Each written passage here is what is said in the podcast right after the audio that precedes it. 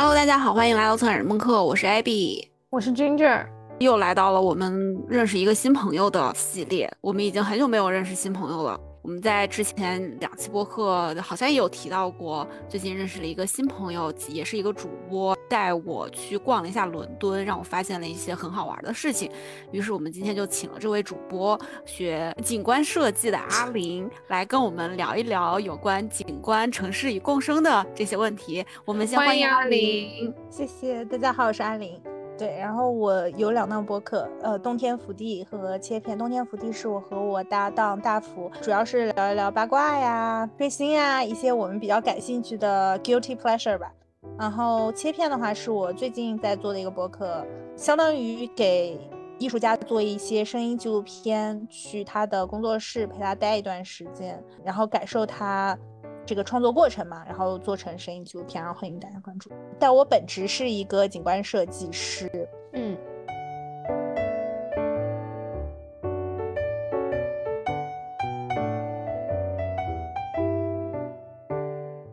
不知道大家呃是不是特别了解？就是一个城市的设计的话，基本上就三个人分，就把呃三个三种职业分，把这个活儿给干了。呃，一就表面的城市哈，就是城市设计、建筑设计和景观设计。城市设计一般是定下一个比较大的基调哈，理想理想状况下，因为我们现在很多城市都是自然生长的嘛，嗯，理想状况下的话，一个城市它的建成是城市设计说，哎，我们 CBD 在哪里？我们商区在哪里？我们厕所在哪里？污水大污水厂在哪里？这样城市设计会这样做设计。那呃，景观师呢，其实理想。理想的状态下，是我们有这个大的做这个大的规划，做中间的这个园林建设，做中间的这去哪里种树呀，去哪里做公园啊，这样。然后建筑理想情况下是把那个方格让他们填满，然后做建筑。当然，建筑和景观设计师他们两个职职业在最近是属于就是互相竞争的状态。就景观设计师希望我们拿到一块地，我们要做一片大住宅，那我们就画几个圈圈，建筑你们自己填。对，建筑设计师是是希望我们 建筑设设计先把建筑放进去放好了，剩下的那个空隙景观去填。所以这个看两个设计师在一个大的项目里话语权哪个比较大，嗯，才会哪个比较占主导。但现在主要的情况还是建筑设计师会占的主导比较多一些。那城市设计不能做一个 balance 的工作吗？城市设计其实它还是比较。怎么说理论化的一个东西？就比如说，在国内的话，其实城市设计它规划就说是规划嘛，嗯，城规城规还会做一些，嗯，真的规划的，比如说我说污水处理厂放在哪里的工作，但其实城规在美国那边都是非常理论化的东西，就说城市的人口啊、职业啊、内迁数量啊，就这种。嗯，我之前比较感兴趣的一个城市规划师，他。他研究的课题纯是因为说人停车场要不要交钱，就他说，呃，免费停车场是万恶之源。他的意思不是说停车不应该，呃，停车必须要收收很贵的钱。他其实意思说停车必须要收钱。就他说万恶之源是说这种，比如说沃尔玛这种大嗯的呃超市，然后他在门口修很多的停车场。然后消费者免费停的嘛？他说这个是不好的。其实就他没有把停车这个事情算到城市经济的这个总生产里，因为他就没有消费嘛，就没有算到总生产里。那这块地其实就相当于他没有很好的利用。就停车还是应该收钱的，这样收钱的话，大家才会 use wisely。那所以他他觉得这块地没有很好的利用，就是因为这块地没有产生经济经济价值。是吧？嗯，我觉得呃，不不没没有没有那么粗暴吧。就我觉得他嗯，免费停车会带来很多乱象吧。就比如说这这块地它本来可以就是有对第一方面是你说的可以有经济价值，但第二方面来说就是如果要在停车上花钱，可能大家也会对停车位有更多的敬业，或者就是说我就会少用，或者我我会更聪明的用这个停车位。就不会浪费这块资源，对，就不会浪费费这块资源。就从消费者端也是这样，对市政府端其实也是这样。对，他就是这样。所以陈规他就会研究一些这个方面的东西，他可能有不一样的课题。所以他这个其实他偏理论啊，他就没有很落到实处嘛。所以陈规其实你是可以完全不用画图，但景观和建筑是不可以的。就陈规很多你可以直接拿论文毕业，但景观和建筑一般来说还是要拿设计毕业。那你们做的更，你现在在那个，你现在是在景观设计的公司工作吗？嗯，那你做的更多的是配合呃建筑设计去填景观，还是你们做主啊？对对对，就是配合建筑设计去填景观。哦，你们的甲方是建筑设计吗？大甲方应该还是。对，还是 contractor。伦敦那边是这样，呃，或者说英国这边它的系统是，甲方不把钱直接给你，而甲方去给一个承包商，嗯，对，contractor。然后这个承包商分别给景观的呀、建筑的呀、engineering 啊，然后顾问啊什么的打钱，对，所以我们这个算我们的甲方吧。但是甲方有他自己的 client，嗯，对，明白。client 甚至都有自己的 client，就比如说我们做这个，呃。甲方他要盖一栋大楼，他要租给自己的客户，所以可能那个客户很多租大楼不就一租租几十年吗？那那个客户其实我们也要听他的，嗯。然后这个甲方他不是建了这种大楼，他把这个建大楼的这一整个事宜打包交给承包商，然后我们相当于是承包商组建的设计团队中的一员，嗯。但是在这个设计团队里，建筑师一般来说话语权最大。建筑师在这种设计团队里面会向承包商去汇报。还有一个之前的另外一种方案是，直接是由建筑师去组建这个设计团队，就建筑师代替承包商。但这种模式好像现在不多了，主要还是承包商就干承包商的活，然后建筑师就做建筑设计。但景观都是配合建筑师工作这样子。但是就像这种公园啊，然后什么河边啊，就 Times River 这两边的这些。当他没有建筑的这种时候，就是相对于他那个时候，就是景观自己做了，会是政府让我们做，或者说是是一个公共项目的话，就会政府交给承包商，然后承包商给景观设计师，就相当于建筑师在这里就消失了，这样。嗯。但是会有其他的，就景观师也不是说设计就可以了，会有别的顾问啊，然后什么。比如说地下的一些 engineering 啊，也是很重要的嘛。就比如说，嗯，地下检修，然后你要在哪里插那个什么喷水孔，不是要浇浇浇浇给植物浇水，包括你要怎么铺瓷砖什么这些，还是要再有专门的人。但景观设计师就主要把控这个设计方向。对，所以景观设计师最快乐的项目就是那种大的公园项目嘛，就那种就完全就是我们拿主意，或者是那种大的项目，但它以景观为主导，这样的话我们就圈几个圈圈，让建筑师填空，就很快。嗯，那你们在做这些大公园或者就是以景观设计为主导的项目的时候，会参考正常的森林，就是野生生长的那种森林，他们是怎么怎么一个，比如说植被的分布啊？或者怎么样的，会把这个当 reference 吗？嗯，森林的情况非常的复杂，然后也会就不同的森林也会有不同的状况嘛。对，但我会觉得说，其实不太会，不太会。景观发展到现在，在城市里面植树造林这件事情，或者在城市里面种花种草这个事情，已经有自己的 pattern 了吧？就不太会说。在一个很限制的条件下，是很难说能模仿到森林的。更多的是，你就搭建一个自己的这种小生态系统。如果可以的话，如果有足够的地的话，就可以搭建一个小的自己的生态系统。包括深圳那边不是要造个岛嘛？就是腾讯要造个岛啊，他们就在他们的办公楼里面吗？怎么可能？是他们好像要填海造个岛，就不是一个真的岛了，可能就是要填海造路造一段，然后做他们的。总呃总部还是什么，就是对，反正之前是有一个这么项目。那他当时提出来的一个 proposal 预案，其实就是说我这个岛我要做的非常生态，嗯，就是相当于说我要这个是会说。啊，我们要做的和什么什么还原什么什么，但其实这个东西总的来说还是不太能够实现，就一定要这么大的项目，这么大的投资才可以。那如果你只是平时河边有一个公园的话，它其实说白了那个树也没多少，就几个花坛，你不太能，不太能模仿自然。对，嗯嗯对，嗯，因为那个是谁是康德说的吗？人是唯一脱离自然存在的种族嘛。就是嗯我们人类永远是渴望回到大自然的，但是大自然的生活又太过艰险，所以我们总是希望能够在城市里面造出能够模拟出自然的样子。但嗯其实，呃，以现在的景观说来看嘛，就是实际上是很难说你真的能模拟到自然这个程度的。嗯，只是嗯说我们看有没有什么办法能够削减，呃，城市污染啊或者什么。对，前两天还有一个，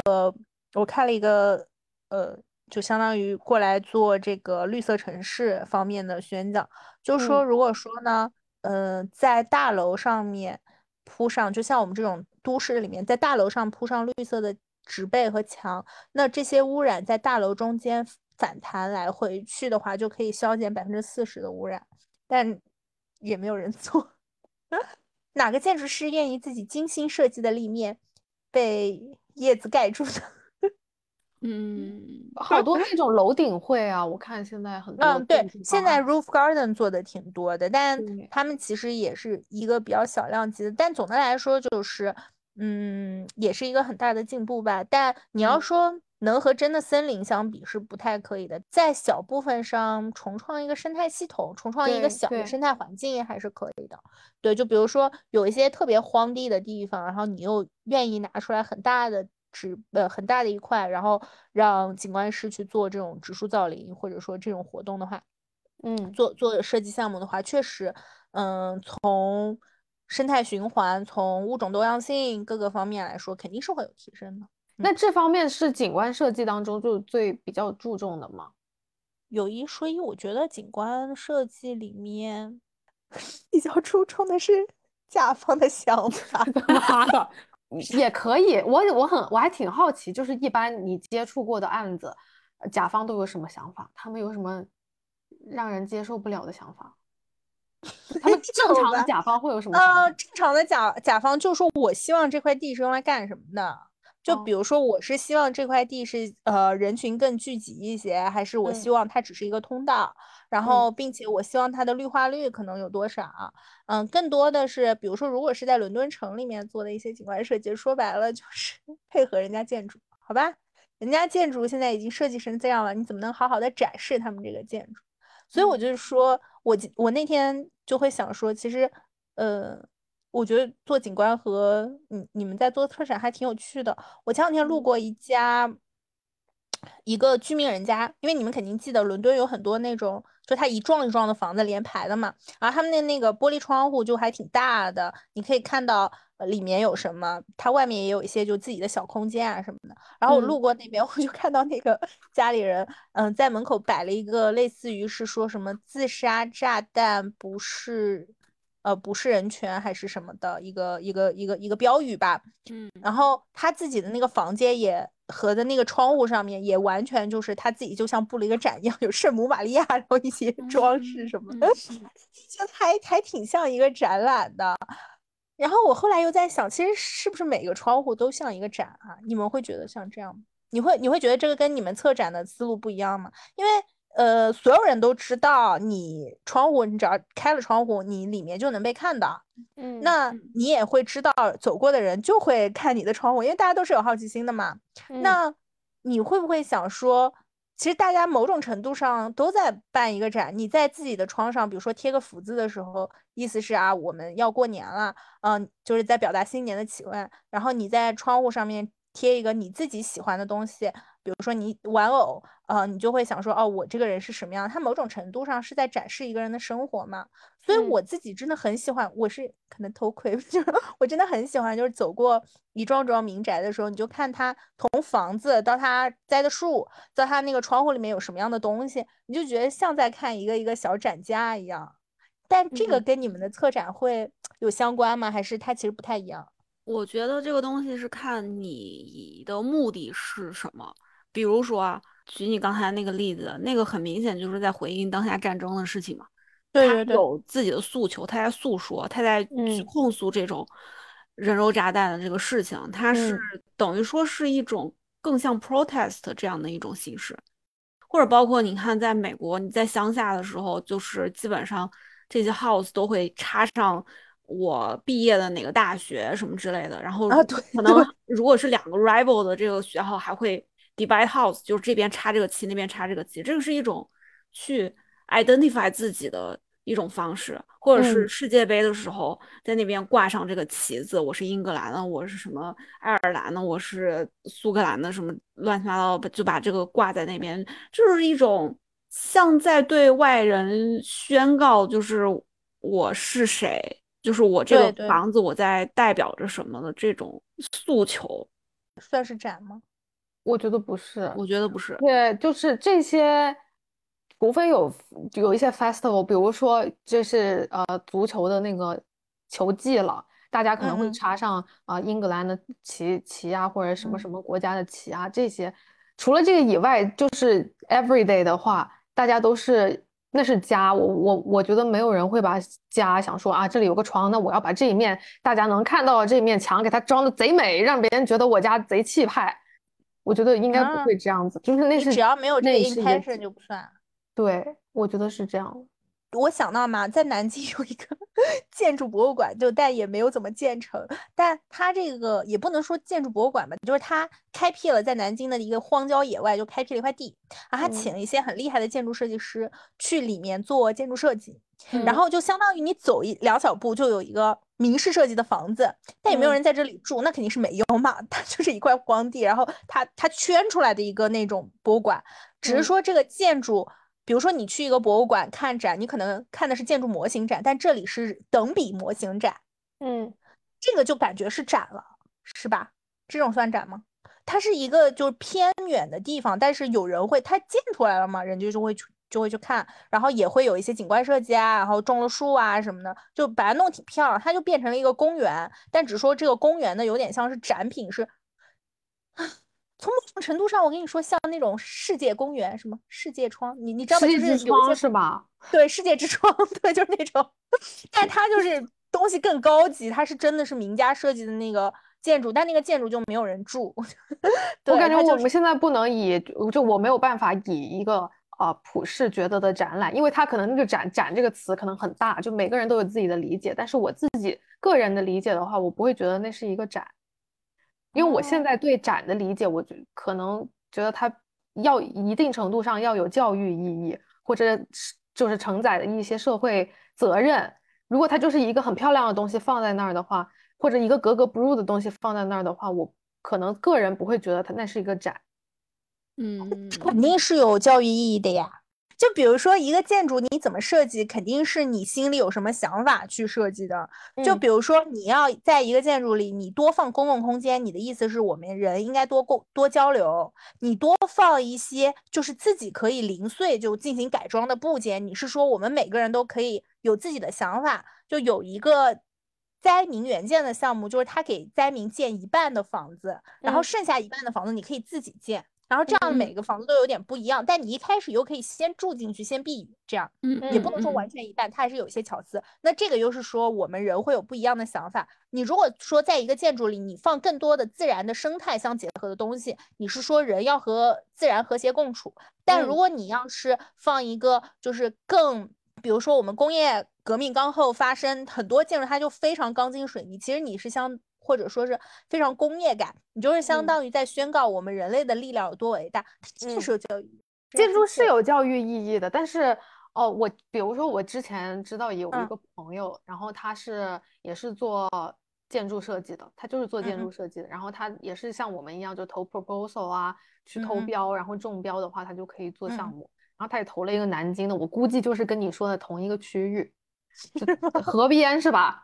然后那块荒山野岭对吧？然后就 就要他们那些建筑设计师去投标，就就做他当时接的一个项目是让他们做一个码头。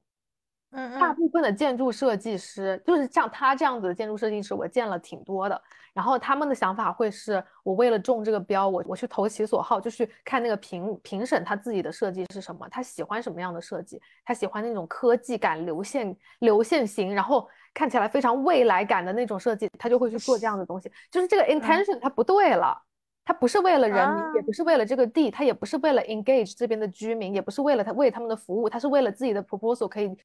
可以中可以中标，然后可以拿到那笔钱去实现自己的梦想，仅此而已。所以这个设计的它的，我觉得还分人吧，就还挺挑人的。如果说那个甲方他就是想要，比如说 engage people，他就希望呃在我们这个地方能够创造一个很好的社区中心，那建筑师也想这么做，那他们俩就一起做了，比如说这个，那他也不算是吗？他算啊，他就算了。就如果看他的那个建筑能够打动人的话，那就算。而而且他那那个功能性上面是可以达到这一点的话，那就算。我觉得这个在艺术的讨论范畴之内，不在展的讨论范畴之内，因为我我我会有一点不太一样的想法，因为我觉得只要是对公众去做呈现的这样的一个集体性的行为，就是我只要这个事情，我是说它是面对公众的，不管是它展珠宝也好，展衣服也好，展包展所有建筑模型也好，乱七八糟都可以，它都可以叫展，但是我不会觉得这个是艺术。对对对对对对。然后，但是我们俩，如果是你要问。我们两个做的这个东西是什么？我们不会把它称为展，我们会把它称为我们在搞艺术。哦对，所以是两个概念。嗯啊，嗯，所以你们主要是虽然是策展，但你们其实还是艺术的展，并不只是单纯的一个展。对，但你们承认欧阳娜娜的展也是展，是吧？是展，是是是，肯定是展，只是它不是艺术。对吧？啊，你我我没说，我我没说，不是你说的，可能，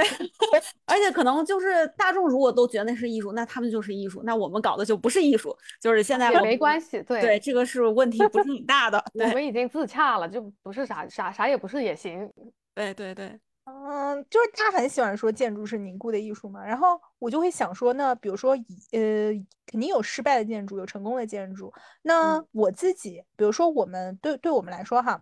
嗯，我们的呃学习啊，包括我们自己去看城市的时候，就会觉得说，就很喜欢遛弯儿嘛。其实我们，我有时候觉得这种遛弯儿，它就是一个看展思路。不管是老师带着你遛弯儿，还是你自己遛弯儿，因为你就会仔细去观察他们是怎么做的嘛，然后他们有什么样的背后的理念，或者说他达成了没有这种。然后包括有一些建筑，他们呃如果做的特别好的话，它有一些。科技的体现嘛，就看起来就真的很厉害。那个角切的有，那个缝接的，就是干净的有，你就想说，哎，花了大价钱这种，它也是一个类有一点科技感觉的展了啊。然后我我觉得我们在学习的时候，很多时候就去看这个实际实际的在城市里面，就特别像在看展。那从这个角度来说，我就觉得景观设计就有点像那个建筑的策展师，就是他把那个建筑的缝填一填，然后把它们连在一起。这样现在景观，就比如说理想化的一个城市的景观，包括纽约好像做一个大的 U，其实它就是把纽约现在已有的建筑连在一起，然后做成一个绿色环形跑道。这个就真的很像，我不知道是不是我对策展的了解也不太深哈，但我就觉得很像那种策展的思路，就是，但是但是你的那些策展艺术家不是你们自己找的哈，是是已经有了的，也就是给你们这些人，就像给你们这些楼，它已经在那儿了。你要把它编织成一个故事，嗯，你要把它编织成一一个很漂亮的跑道一样。我觉得这个思路它可能不能被称之为策展吧，它可能有一个有一个自己的名词，但是策展只是它的一部分而已。策展可能像景观设计、像导演呃，就像导演、电影导演或者像作家一样，都在使用的这个思路去做自己的领域的一些事情，只是。你遇到了我们，然后 我们可能把这个思路讲出来了，然后你就觉得这个思路它的名字叫策展，可是我们觉得好像也不是了。对，现在也觉得我们做的策展不是那个策展。大众对于策展人的。理解，或者是对于策展人这个职责所要承担的一些责任，其实更多的就是我提供一块地方，然后有这样些艺术家，完了之后你去产出一篇文字，怎么样跟大众沟通，然后怎么样去对对对，把他们串起来，完了之后把这些作品挂在这样的一个空间里面，这就是我们对你们就是这帮策展人所有的要求。但是我们觉得我们在做创作，所以对最最近才发现的，对，就像你说 的，最近才发现，就像你说的，也有好的建筑，也有不好的建筑。好的建筑可能就是你看就能达到它整个建筑设计的目的，它能 engage 的居民，它能怎么怎么样，然后它能达到嗯所有东西，这些东西是你能感受到，你作为一个小小的人在这个建筑里面，你自己可以亲身体会到，那就是好的设计。那也有我们觉得好的展览跟不好的展览，那他们都叫策展。嗯，而且还有就是，像一般的这种最基本的这些策展人所具备的这些条件，我们都是有的。我们又能当 tech，我们又能写文字，我们又能把所有的空间乱七八糟给布置好。他还会设计，我还会搞点别的什么嗯之类的，就是最基本的这些技能是大家都会具备的。然后这是最基本的一个策展人的要求嘛。但是，对，就是看是以一种对待创作还是对待完成一个任务的的这种心态去对待一个展览的时候，可能是有一些区别吧。因为我觉嗯得我们好像并没有把策展这件事情当做一个任务在完成，就会有一点艺术家在创作时候的这种心态。嗯比如说，如果说你们策展里，你们最核心想要呈现的东西是艺术家的作品，那在景观设计里，好像我们其实最想核心呈现的东西，倒不是自然，而是人，而是你要嗯根据人的需求，然后设计出一个场地，让他们能够。不论是玩儿也好，然后在里面嬉戏也好，或者就可以静坐吃个午饭也好，其实是你根据这些需求去给他们配东西。嗯，但是不是策展，其实他不用考虑这些需求，所以它就艺术。看作品吧，因为有一些作品它需要是跟人互动的，那我们就要去考虑它。嗯嗯，哦，但总的来说，你去跟人互动也是为了你这个作品的母题服务。嗯，嗯，这个母题是你们自己定的，作品是这个作品本来有有的，对，对这是作这个作品自己定的。这个作品自己带的。嗯嗯，嗯，我们不是说要把这个作品给改变它本身的属性。首先，这个作品它是什么属性，它就是什么属性。我们可能做的是一种，不是放大吧，就或者是反正，当然肯定也有沟通作用啊，就这样对，观众，对我觉得更多的是一种沟通的作用。嗯嗯嗯，我越来越觉得什么都是策展，但又不是什么都是你们做的策展，是这种感觉吗？就就策展，它是一嗯。种方式，就像数学一样，你可以它用来用它用来买菜，可以计算，就是数嗯。字，就是阿拉伯数字，它是一个工具来的，你可嗯。以用，对吧？嗯。任何方面，有很多艺术家会，呃，不是艺术家，就很有很多城市嘛，他们会有很好的建筑，比如说就芝加哥那种城市，它不是说建筑有倍儿好，但是呢，它是在同一个时期里面做出来的一种建筑风格，所以它嗯。就特别适合，就你就绕着芝加哥你就去看嘛，它有不一嗯。样的那种侧重点，然后它能展示一段历史，然后然后这种 tour 就这种嗯。嗯旅游团儿什么 嗯对，就有很多人愿意参加嘛。那这嗯种感觉也很像一个展，但它可能就不是是你们思路里的展，就它只是一个展，但它不是你们想做的这种创作跟创作跟创作性的展。它也可以变得创作性。嗯这你这个让我想到我们之前有一个想投的柏林的公园的项目，但是我们最后还是没投，因为时间实在太赶了。它是一个旧公园，它是一个之前是一个主题乐园来的，然后那个过山车呀、摩天轮啊，都还的遗遗址都还保留在那儿。然后他发了一个 open call，让让策展人们去做或者艺术家团体，对，去啊，就是达利什么做的那个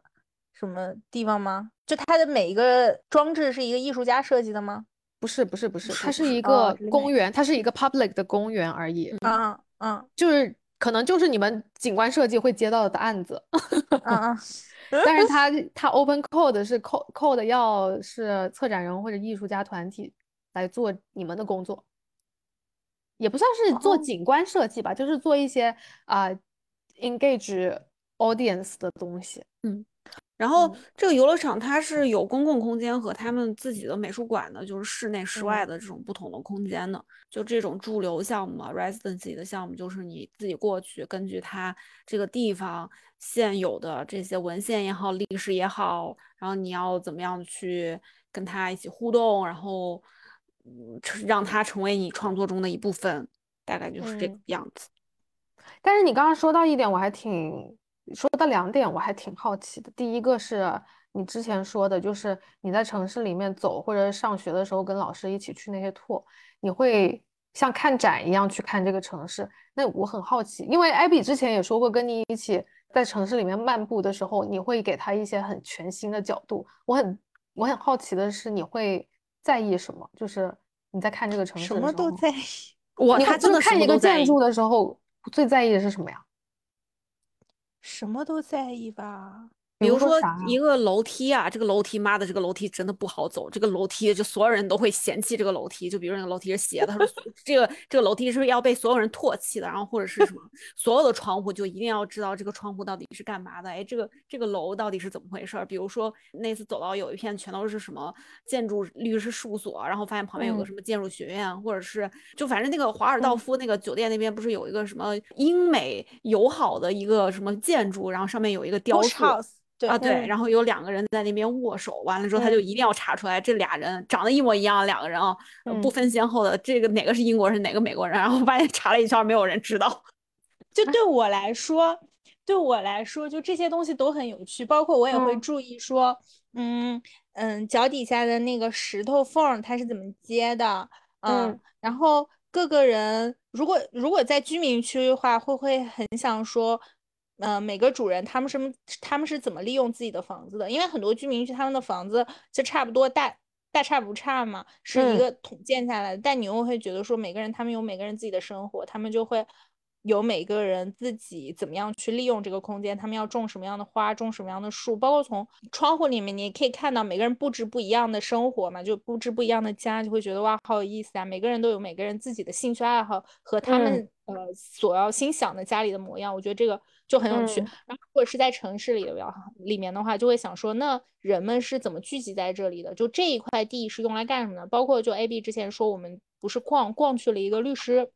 那个公园周围全都是很多律师事务所呀什么的，嗯就会就会想说，哦，那律师就聚集在这里，那肯定就会想说，哦，那为什么律师聚集在这里呢？其实后来有查嘛，就相当于说那边一直是一个议会之后，嗯，然后它有一个什么什么 Justice Royal Academy of Justice 是吗？嗯，那个也在那个你们说的那个华尔道夫那附对，近在在那个附近，在那个附对近，就是，然后这样的话，相当于开完会了以后，就会有小道消息递出来，嗯然后那边人他们马上就做二道情报贩子，然后自己去，就相当于说把这个事情散播出去，或者说嗯把这个事情重新讨论，我们接下来应该怎么办？所以它都是嗯有历史遗迹原因的。像嗯在伦敦有一个挺挺有趣的点，就是很多职业他们会在一个地方聚集，比如说这一片区就是做拍卖的嘛，然后这一嗯片区就是干什么的。然后你可以从现在他们的建筑或者他们现在的分布也能找出了一些轨迹，就会觉得真的很有意思。然后你会嗯想说这个事情，这个事情以前是怎么样发生的？包括所有的 underground，也不是所有的吧，基本上所有的地铁，它都嗯会有那个展牌，展牌会告诉你这里以前是什么样子的，嗯就很有意思啊。这里以前是嗯什么样的？嗯嗯，然后它现在又变成什么样？嗯嗯，然后再包括材料，再包括他们为什么现在要把把这个做成这个样子，你就会觉得都是都是很有意思的一个。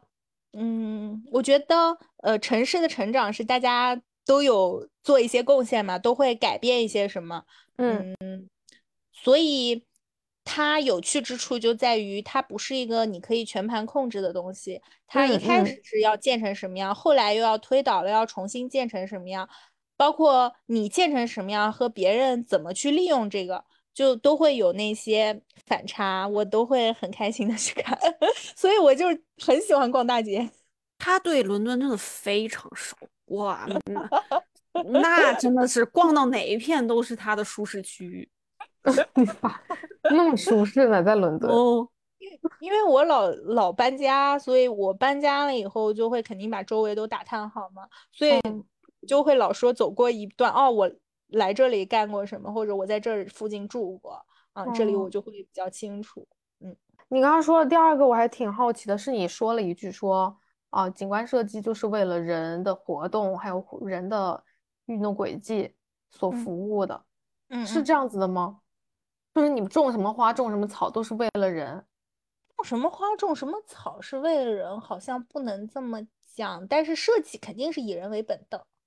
这个感觉好像是所有设计师都要放在心里的一个理念吧。就你一定要考虑是谁来使用这个东西，包括景观设计，包括建筑设计，你一定要考虑是谁来使用这个东西，他想要怎么去做，然后你去配合他。那更公共的话，就更公共的项目，就景观比建筑还是公共性更强一些啦。呃，那你就会想说，这个花园是什么样的人会来？包括其实应该是做一些用户研究的话，就相当于说附近的居民他们会不会需要一个这样的公共空间？那他们想在这个公共空间里面做什么？嗯嗯，会想这些。所以说花草植物啊或者什么，其实第一个就是说。这些是不是它是不是适宜在这生长？这很重要。还有就是我怎么样排列这个花，一定是要建立在你人是可以很好的使用这个地方，不可能说就我为了造这个林子，我就让人没有办法去使用这块地方。景观的话，其实它更服务性强一些，因为景观要考虑的事情，它其实某种程度上比建筑更多一些。因为它还要考虑到自然啊、生态啊，嗯，城市规划的这个一些就是整体性、一致性啊，因为它是暴露在外界的嘛。然后因为是公共的，你肯定还是要考虑到，嗯，就是别人怎么去使用，包括就残疾人怎么弄，对吧？然后，呃，如果说是就是家庭，他们会更倾向于什么样的空间？嗯，然后呃，流线型是要做什么样的流线型？嗯，建筑的话一直在说，建筑就两点嘛，功能和美观。建筑是要注注意，就你要在功能和美观上面达到平衡。嗯，景观的话就更功能性强一些吧，我会觉得。当然，我们觉得美观也很重要，但是景观要考虑的事情就是更多，因为我们和自然打交道了嘛，就会说，嗯，自然有很多东西你是无法控制的吧。嗯哦，那我有个问题，嗯，那些动物在你们考虑范围内吗？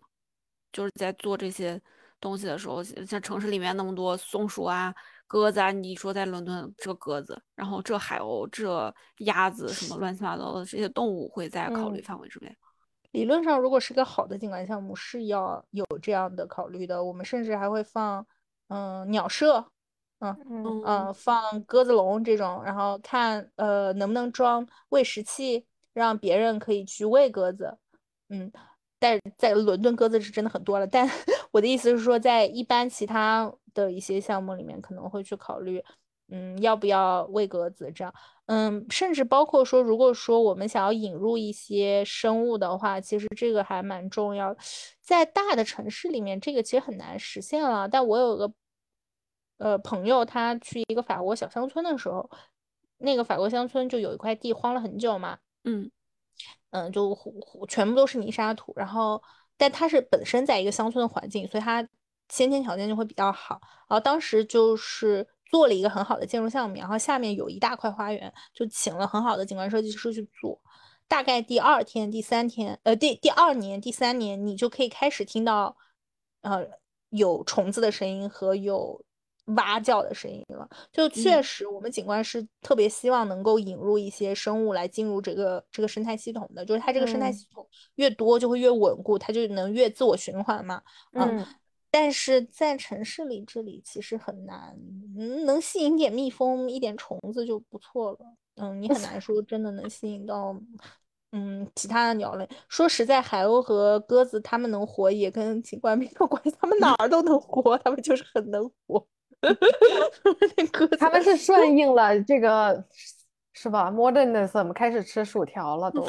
对对对对，他们都已经就去人家超市里抢劫了，他们用不着，用不着我们给他创造环境，他们自己就顺应这个人类的生态了，可以。对对对，他们在都市里就很能活。对，伦敦是一个很有历史的城市，所以，但它又是在历史建筑上。保护的相当不错的，在城市风貌上，就它有一种那种，嗯，非常严的规章制度，就说你要怎么弄，你要怎么弄。所以说，伦敦的很多地方都有很多一些历史遗迹，你就可以慢慢去欣赏。嗯，我昨天路过嗯，伦敦桥旁边有一个纪念碑，伦敦大火纪念碑，然后你就可以看到伦敦大火纪念碑周围的那个路就 非常难走，然后就在想，这是不是也是很老的路？嗯，它可能留了一些下来。就你说的是 Monument 那块吗？对对对，但是那块全全部都烧过了，全部重建了。对，但是它我的意思不是说是大火时候的路，意思就是它可能是以前一点的路。我知道那个 monument 也不是实在实在实在起火点，就好像是离起火点比较近的一个地方。对对，但是我就会想说，哎，那为什么这块的石子要这么铺？但我也没有找到。对，因为它那个块就真的不是按照我们现现在的观念在铺的一些东西。对，就也也会觉得很有趣吧。就整个这个城市对我来说是一个大游乐园或者大。大展览吧，它它它它很有意思，嗯，只要学的越多，你就会觉得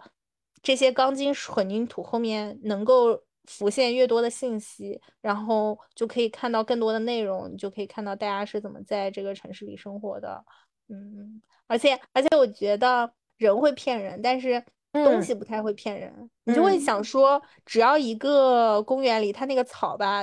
有些地方都秃了，秃了，秃的不行了，你就知道这里一定有很多人来过，一定有很多人很喜欢这里。但如果有一个公园，它某些地方就杂草丛生，或者说就全都是植被，你就说你就肯定知道，肯定没人来，肯定这地方破破烂烂的。嗯，但有时候有一些地方，你转眼过去看到这里特别美，嗯，你就会想说，肯定有人很喜欢这里，肯定有人。一直在保护这里，就把它保护的这么漂亮。我觉得伦敦一个这么开发的城市，它没有一个角落是你可以找到，就是只属于你的角落，它没有，它就是所有地方都有无数的人去经过，然后去看，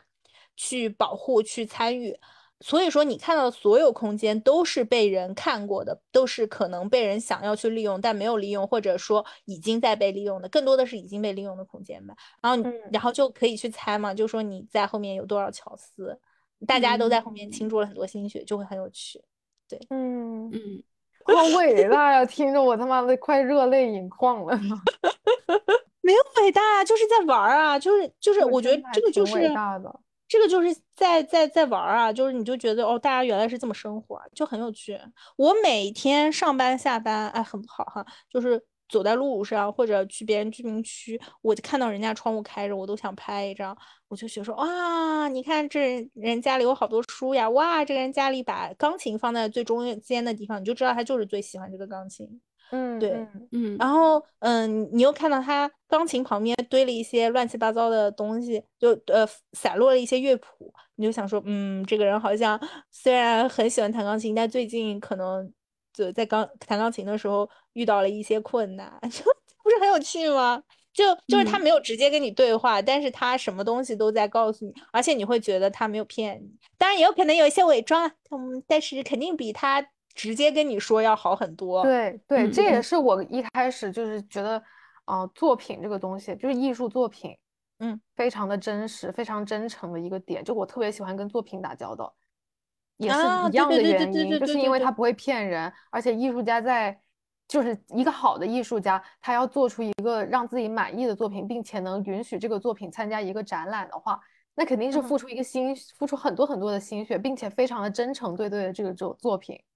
最最真实的他，如果我面对那个艺术家的话，他可能还还会因为客气啊，或者啊不熟啊，对我有隐瞒或者怎么样。但是看他的作品就能看到他的全部一样的。对对对，我觉得嗯，不仅是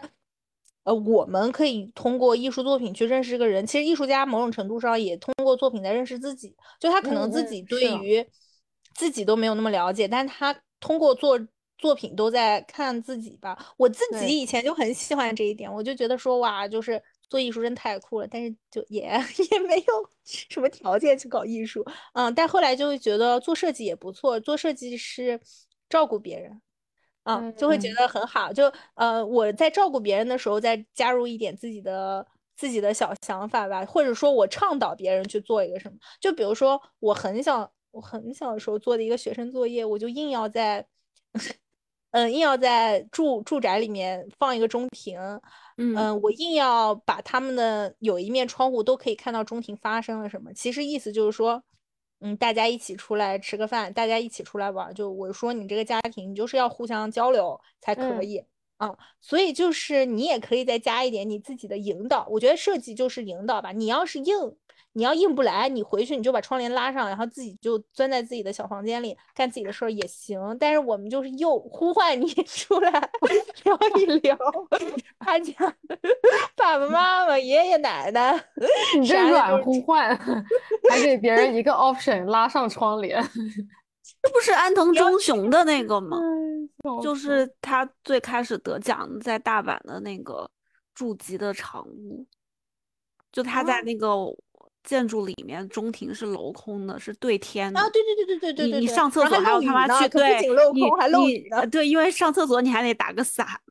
对对，但是你要从这个方面来说，他他确实讨厌，但是他的呼唤其实就是来看看自然界吧，不要让嗯你刮风下雨我都非常喜欢他。嗯，对啊，对我非常我对我最开始其实对艺术和建筑是有一些认知偏差的，但是我真的非哦常喜欢它。对，其实它就是一个软呼唤嘛，就是也也没有很软了，你上厕所都要打伞了，所以，嗯但它的意思 就是快看看，你看下雨了，你要感受到啊，你不能你都不淋雨，下雨了，嗯、有风你又吹不着雨，你又淋不着，你搞一个钢铁盒子把自己包起来有什么意思呢？来，出来看看，就是这种。对啊，对啊，对啊。嗯对对，就就就是这种感觉，所以我感觉设计师也蛮有趣的。他是不太，他他一方面就要符合你的要求，就功能嘛，做到功能，但嗯他一方面又想说，哎，对你有一些呼唤。嗯、国内有一个挺挺挺挺有趣，之前还挺火的一个算网红设计师吧，他是个日本设计师，叫什么？他的设计理念是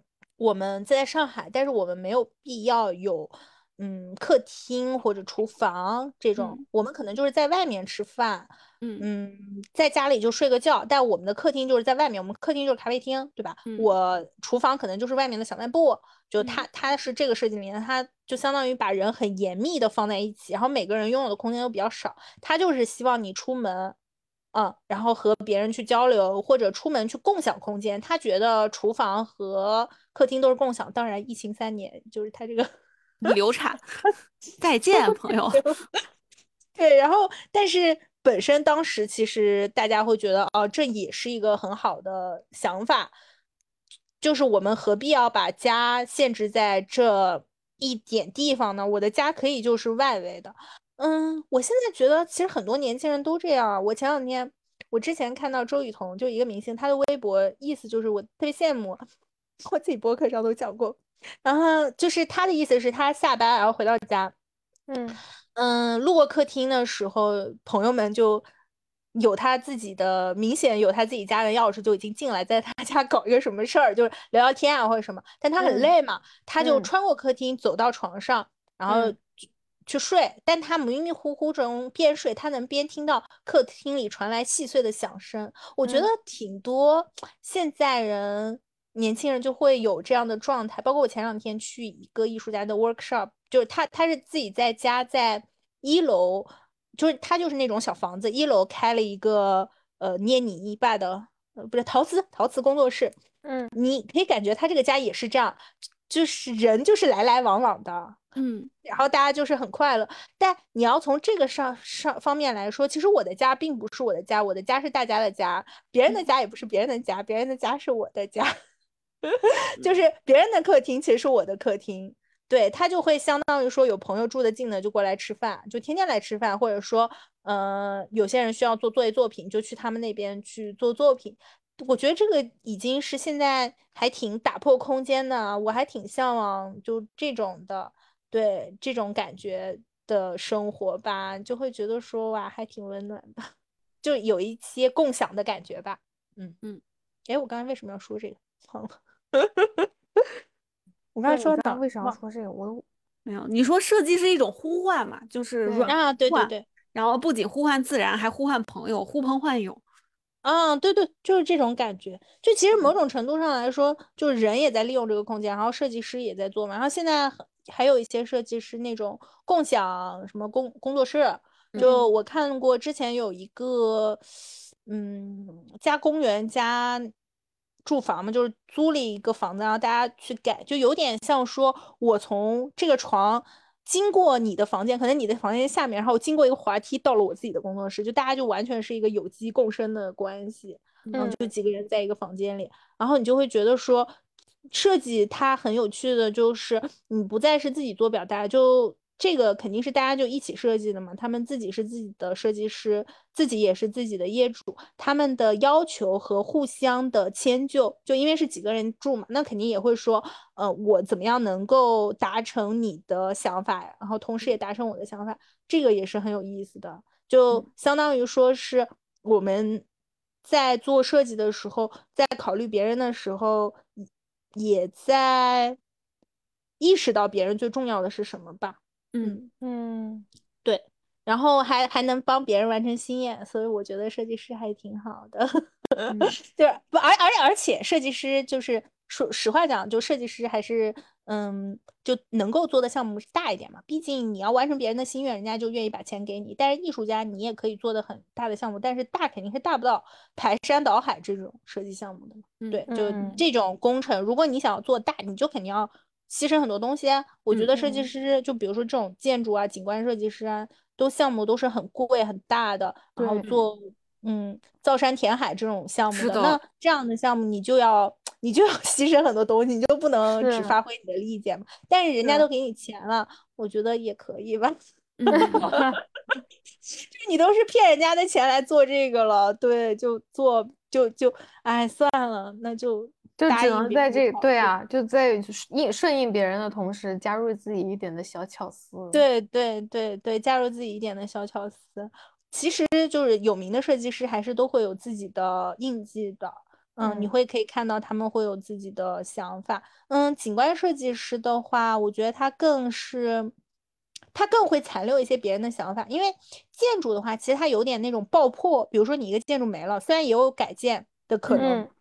但更多的是，很多时候就是爆破了，这个建筑就是没了。但景观是不可能没的，只要我在这里做了一部分的生态，它永远就会作为一点印记留在这个土地上。包括景观其实很很重要做的就是降水嘛，就是处理我们和水的关系，处理水要流到哪里，暴雨花怎么办？嗯，和河的关系这样。然后历史上的河都通过不断改道，旁边也会有不一样的公园出现，然后人们去想着。办法我怎么样？一方面能够和和一起共处，一方面我又能够达到自己的目的。但这种改造它都不是，它都不是可以被抹掉的，它永远在那。就你即使再改造，它也有之前的痕迹在那里。嗯，对我之前听的讲座就是就是。很，所有城市几乎世界上所有城市都在处理和水的关系，就是因为没有水就没有人嘛，你人就不会在这里建城市嘛。就伦敦中间横条河，巴黎中间横条河，上海中间横条河，就都是这样的嘛。嗯嗯，我们只要是在这个土地上，在这个河旁边，我们只要做了一个景观，它几乎就会一直有这个印记在上面，它产生的影响永远是在那里的，所以它不不能完全被消除掉吧？我个我我觉得。嗯，那也不是我觉得，是我们老师说的。嗯，所以 所以你就觉得这个东西还挺万古永存的，就是你可以可以一直留嘛，对，一直留一点 mark。我觉得怎么说呢？就是嗯，就大家一直不是最近都在聊存在主义焦虑嘛？我觉得对于我来说，存在主义焦虑能解决的，就是我解决的办办法就是你留一点印记嘛，然后这个印记最好是别人擦不掉。那嗯，警官就有点说，我留了一个大印记，而且别别大别人也擦不掉。但你这个印记不能完全属于我，就它属于很多人，它是很多人意见最后的一个结果。但是能有一点就不错了，反正都留了嘛，就对，就会觉得已经不错了。听你说完之后，就有种有种把我拉回了伦敦的那种感觉，我觉得特别好，非常想念这种，非常想念那会儿的自己。但是回来之后又想说，为什么我会对这个城市就没有这种。就不会让我思考了呢，我就不会这么想了呢，就是因为他的点点滴滴都让我觉得我没有必要去想，我都不知道为什么那些人要这么做，我也相信那些人不知道自己为什么要这么做，他们甚至都不知道他们的领导为什么要这么做，领导也不知道自己为什么要这么做。我觉得还是有一点分析的吧，不知道，就是我自己去西安的时候，我觉得西安还是挺有趣的，然后我去上海的时候，我觉得上海也是挺有趣的，就是怎么说呢？你不觉得？你不觉得中国就还挺喜欢，就是他总能找到缝隙。我我觉得深圳可能是没什么缝隙，的地方了，已经是因为它毕竟高楼大厦确实有点太多了，就是有点太现代了。但比如说我在西安突然绕进一个公园的时候，你会觉得这个公园真的好有机啊，真的好欢乐啊！这个跟伦敦的公园是不一样的，就那种大爷在吹拉弹唱，然后阿妈在那个跳舞，然后旁边还有人在唱戏，然后小朋友在一起玩的时候，你就会觉得。他们真的在很好的利用的那个环境，就是他们很努力的在利用那个环境，就它的环境利用率超高。然后旁边又，呃，在做小吃，就就相当于就可能还有一个什么小吃街啊什么，然后呃又有卖东西的，你然后我我就会觉得说，一个新的东西是没有什么人味的，但人会慢慢赋予它人味。就我自己家旁边，相当于。修了一个滨江走道，贼大一个项目，反正就是没什么人味儿吧，嗯，没有什么使用过的痕迹，因为是个非常新的项目。但是你我每一年回去看的时候，也会又会发现说，哎，现在慢慢他们聚集了舞团，然后慢慢有一些就是小吃会在那里，然后慢慢呢，他们舞团中间又划分了地道，然后慢慢的。呃，又会有人做，其实各种各样的声音，比如说这边就是还让小朋友什么掉掉掉东西，嗯，你就想说还是会生长出来的，但它痕迹就没有那么多，但也很有趣啊，因为这样的痕迹是特别自然的痕迹，而且他们是那种刚生长出来的，你完全马上就可以看的痕迹，我觉得也是挺有趣的。我有时候甚至在想，就有很多很多很多嗯课题可以做，我有时候嗯我。自己之前去南呃西安做实习的时候，就走那个西安城墙路，就走一环、走二环、走三环。但哎，不要走西安，真的，你一走，你晚上走，天天在那吃东西，就是 好过分啊，怎么怎么都这么好吃啊！然后对，嗯，然后我我搞搞得我那段时间走了好多路，但是一点都没瘦。嗯，但是。嗯，我觉得总是有缝隙。就比如说，你看回民街的时候，你会觉得哇，回民街就很乱嘛，很商业。但但回民街里真的有